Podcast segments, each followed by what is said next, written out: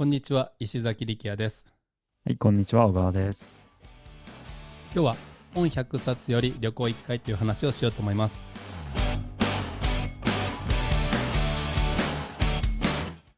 こう、ポッドキャストって、やっぱりその人の、うん。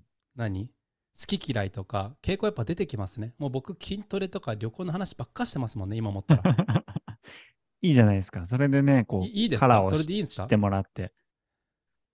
まあ、いいと思いますの人旅行しか知らんのじゃないかとかって思われる、サーフィンしか知らんのじゃないかと思われるの嫌なんですけど。いやでもそのそれでいっか？その大テーマの中で別の話とかいろいろしてますから大丈夫です。?OK です。はい。はい。じゃあ今日は本100冊より旅行1回という話をしようと思います。えーうんまあ、本がいいっていうのはみんな言ってますよね。あのどんな自己啓発本読んでも、ね誰から誰の話聞いても本読もう読もうって言うじゃないですか。だからもうこんなん聞いてくれる人はもう本読んでるんですよね。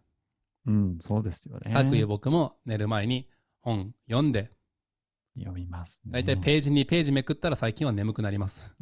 や、そんなもんですよ、もう。そうそうそう。今何読んでたかな？あれ読んでましたね。あの、えー、立花、立花明？千葉な明、はい。えー、はい、はい。名前合ってます？あの、2文字の人。そうですね。はい。の例みたいな、こう、そうそうそうそう。漢字書く人ですね。はい匿名の人ですよね。匿名というか顔出しない。そうそうそうそうそう。その人の本を読んでるけど、何の話かも忘れました。もう覚えてないです。一時期本たくさん読んでる時期あったんですけどね、大学生の時とか。で、そういうのに影響を受ける。うんまあ、大学生とかね高校生の時って、もうなんていうの、うんえーこうスピリチュアルブームが流行って、うん。で、それがまたこう、なくなって、で、うんみんなが一旦フラットな時に、またこう、スピリチュアルが入るみたいなことが繰り返されるって、友部秀人さんが言ってたんですけど、だから、オウム真理教があって、地下鉄サリン事件があって、もうそういうなんかスピリチュアルとかいうのはもう一切ダメみたいなタブーになったけど、一旦それはフラットになって、また時間経ったら今度は、あの、江原さんでしたっけ？はいはいはいはいはいはい。なんとかの泉とか、オーラの泉。はい。そう、とかが入ってきたみたいな、そういうのが繰り返されるらしいです。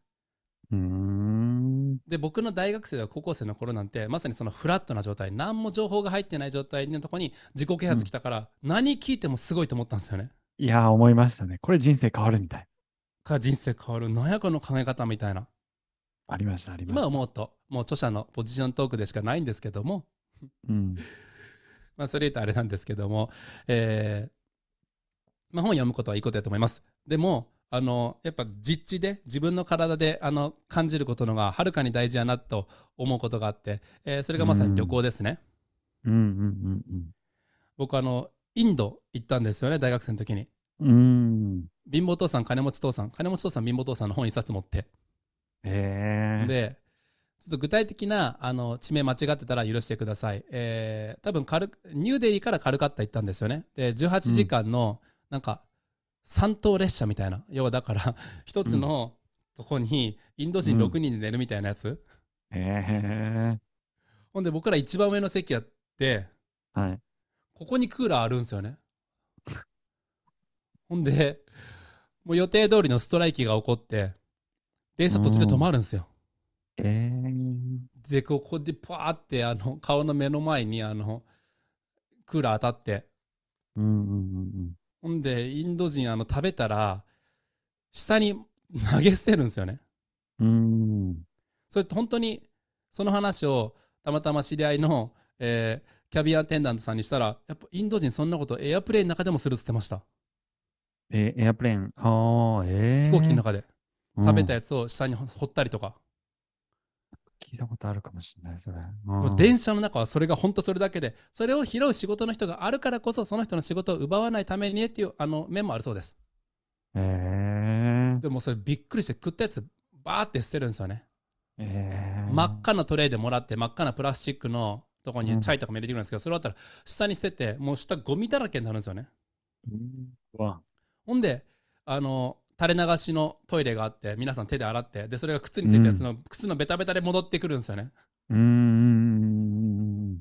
うわこれ本100冊以上の経験したわっていうのを当時の友達と一緒に話しててなるほどね。もう一回これ来るとかって言って来るわけないやんみたいなのを日暮里とかで話してたんですよね。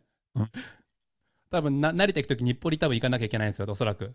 はいはいはいはいはいはい。多分日暮里やったと思うんですけど、そこで話して、もう一回行くとか聞いたら、もう絶対行かんみたいな。でもこの経験捨てるとか言ったら、いや、絶対捨てみたいな話してて、まあそうやよねみたいな。なんか100冊本読んだ内容で、何も覚えてないけど、あの1回の旅行ずっと覚えてるんですよね。で、それが人生に与えた影響もやっぱり大きくて。うーん。それぐらい、それ以降はもう僕本当に旅行フリークになっちゃって、もう旅行のためにお金稼いで、旅行のためにこう仕事をして生きてるような感じなんで、うん。なんかあります？旅行してよかったみたいな話、お母さん。僕はっすね、あのね、まあ仕事を前の会社員からフリーランスに変えたじゃないですか。ちょっともうで声がエロい。なんかどんな話しようと思ってるんですか？何を考えながらそんな声なるんですか？バイク、バイク、えっ、と、夜のバイク。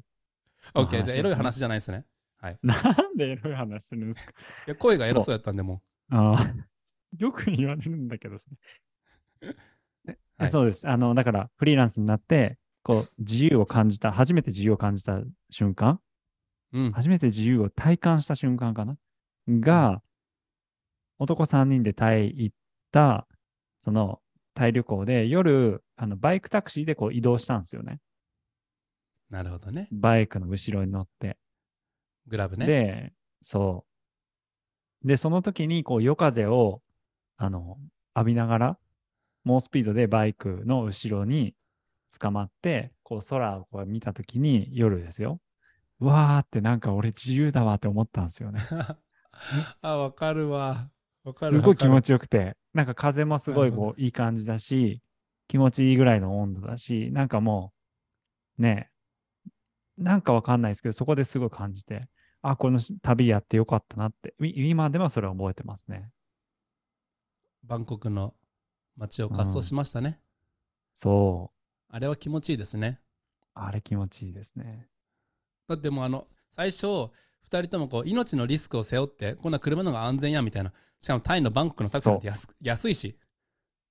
そう、しかも僕とかそういうの安全サイド安全サイドみたいな感じで、そうそうそうね、そんな、あ、石崎さん危ないですよみたいなこと言うタイプじゃないですか。それがちょっと都合があって、じゃあ渋滞するからしょうがなくバイクタクシーしようかみたいな、一回乗ったらもうハマってしまって、だんだんだんだんバイクタクシー率が増えていくみたいな。自分たちの移動の。ね。だって僕最後もうあのバイクタクシーでバランス取るの上手になって、後ろのあの。二欠で。もうコーはいはいはいヒー片手に持ちながら、あの 乗れるようになりましたもん。あれすごいね。最後ちょっと止まった時にあちってなってたけど、おあの前のおっちゃんに。でもそのくらいコーヒー飲みながらやっぱ信号で止まってコーヒー飲むことができたんですよ。いや、すごいな。手放しそのできなかったみんなでもバイクタクシーハマって乗りまくりましたね。乗りましたね。うん。えーということで、えー今最近は航空券あの高いんですけども例えば、うんあのセブパシフィックやったらピソっていうチケットがあって1ペソで要は2円で乗れる飛行機があるんで、えー、あとライアンエアでもすごい安い飛行機がありますうちの奥さんも往復70ユーロ1万円でうんバルセロナのチケット取ってたし、僕もあのセルビアに50ユーロで行ったんで、オフシーズンに1回旅してみてくださいであの、うん目的地を決めに決めずにですねスカイスキャナーで、うんうんうんまあ、あの飛ぶところは決まってますよね。最寄りのあの空港ですよね。多分おそらく羽田か成田そうですねが関空になると思うんですけど、はいそこから目的地を入れずに、うんすべての場所にして、で、はいはい。え日付も特定の日入れるんじゃなくて、月全体にしてみてください。余裕ある人は年全体にしてみてください。一番安い2月とか10月の出てきます。なるほど。それで出てきたとんでも安いとこに、とんでもなく安いところに行きましょう。そのチケットを今日取ってください。で、取った人はあのメールに返信してくださいというお話でした。以上です。